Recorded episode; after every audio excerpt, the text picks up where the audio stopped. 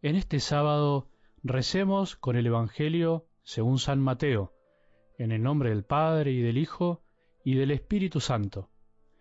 Se acercaron los discípulos de Juan y le dijeron, ¿Por qué tus discípulos no ayunan como lo hacemos nosotros y los fariseos?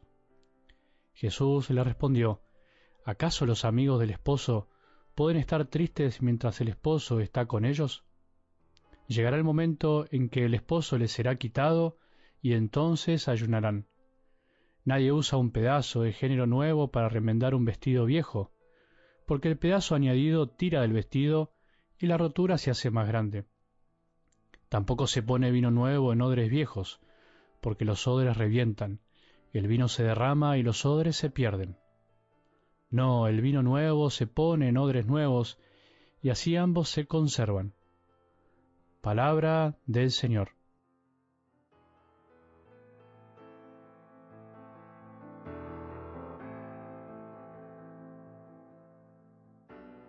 Si aprendemos a mirar la cima, la cumbre del lugar donde tenemos que subir, de la santidad, nuestro corazón aspira siempre a cosas más grandes. Si aspiramos a amar a Jesús sobre todas las cosas, nada nos resultará imposible en esta vida. No solo nuestra vida se colmará, nuestro corazón se inflamará de amor hacia Él, sino que además podremos amar más a los demás y la cruz se hará más llevadera.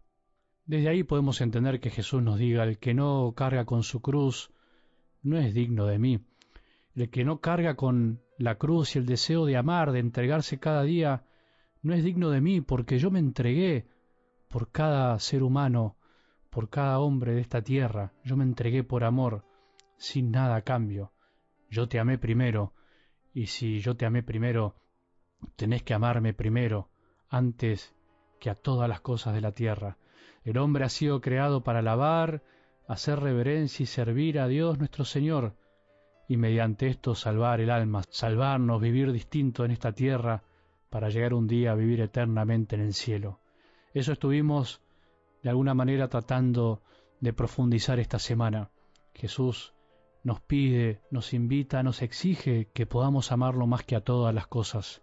Solo así podremos ser plenamente felices acá en la tierra. Dice algo del Evangelio de hoy, no, el vino nuevo se pone en odres nuevos y así ambos se conservan.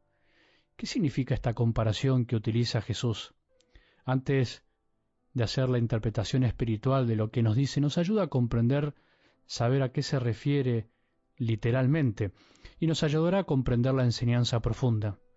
Antiguamente el vino nuevo, recién hecho, se vertía en el odre, y se dejaba reposando.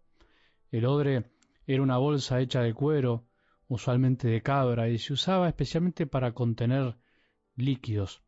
A medida que el vino iba fermentando, la bolsa de cuero se estiraba debido a la emisión de los gases que producía la fermentación del vino. Cuando el odre era viejo, debido al uso, perdía su elasticidad y se ponía más rígido, más duro. Si a este odre tan endurecido, que ya no se estiraba más, se le ponía vino nuevo, el resultado era el peor, era que al fermentar el vino se reventaba el odre, perdiéndose así tanto el odre como el vino. Por eso los odres viejos sólo podían utilizarse para guardar vino viejo, ya añejado, y el vino nuevo debía guardarse en odres nuevos. Esto es lo que realmente pasaba en la realidad, lo que la gente usualmente y con sentido común hacía para conservar tanto el vino como los odres. Es interesante ver cómo Jesús utiliza estos ejemplos concretos y cotidianos de la vida común de la gente de ese tiempo, que obviamente lo ayudaban a que lo entiendan en lo profundo, lo espiritual. Ahora, ¿a qué se refiere Jesús con esta comparación, con esta parábola y con la del vestido viejo remendado? Ayuda a entender el por qué él contesta de esta manera, recordar la pregunta que le hacen anteriormente. ¿Por qué tus discípulos no ayunan como lo hacemos nosotros y los fariseos? ¿Por qué no hacen lo que nosotros hacemos? ¿Por qué no hacen lo que deben hacer? ¿Por qué no cumplen con la norma del ayuno? ¿Por qué se comportan de esa manera desobedeciendo a Dios? Sume estas preguntas a la de los discípulos de Juan para ayudarnos a comprender el fondo del cuestionamiento, el por qué les molestaba ver a los discípulos no haciendo lo que ellos creían que tenían que hacer. En el fondo estaban convencidos de que no hacer ayuno era no agradar a Dios. En el fondo pensaban que por hacer cosas, por ofrecerles cosas a Dios, ayunos, en este caso, estaban siendo siempre agradables a sus ojos.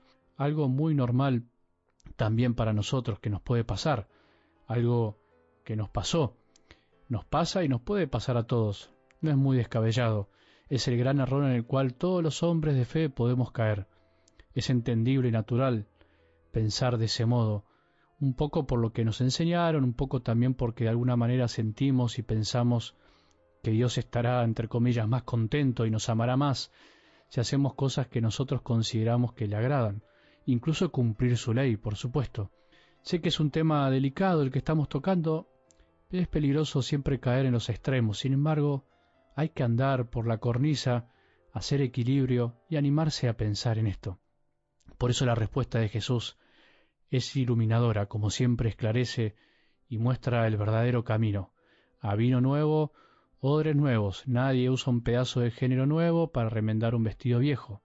Para entender el mensaje de Jesús, que es nuevo, como el vino y el pedazo de género, en este caso, que el ayuno es una práctica lícita y hasta incluso necesaria, pero de un modo distinto, y no estando él presente, es indispensable un corazón nuevo, un odre nuevo, el odre es el corazón donde entra el nuevo mensaje de Jesús, y no un vestido viejo, un corazón que se puede romper por no soportar lo nuevo. Espero no estar confundiéndote, pero es algo en lo que debemos pensar. Sirve para el ayuno, como para la limosna, como para la oración.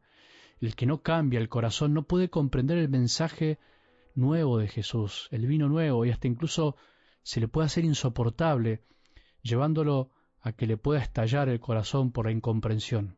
¿Cuántos cristianos han dejado de seguir a Jesús porque su corazón estalló, pero en el fondo porque el corazón no cambió para recibir el mensaje nuevo?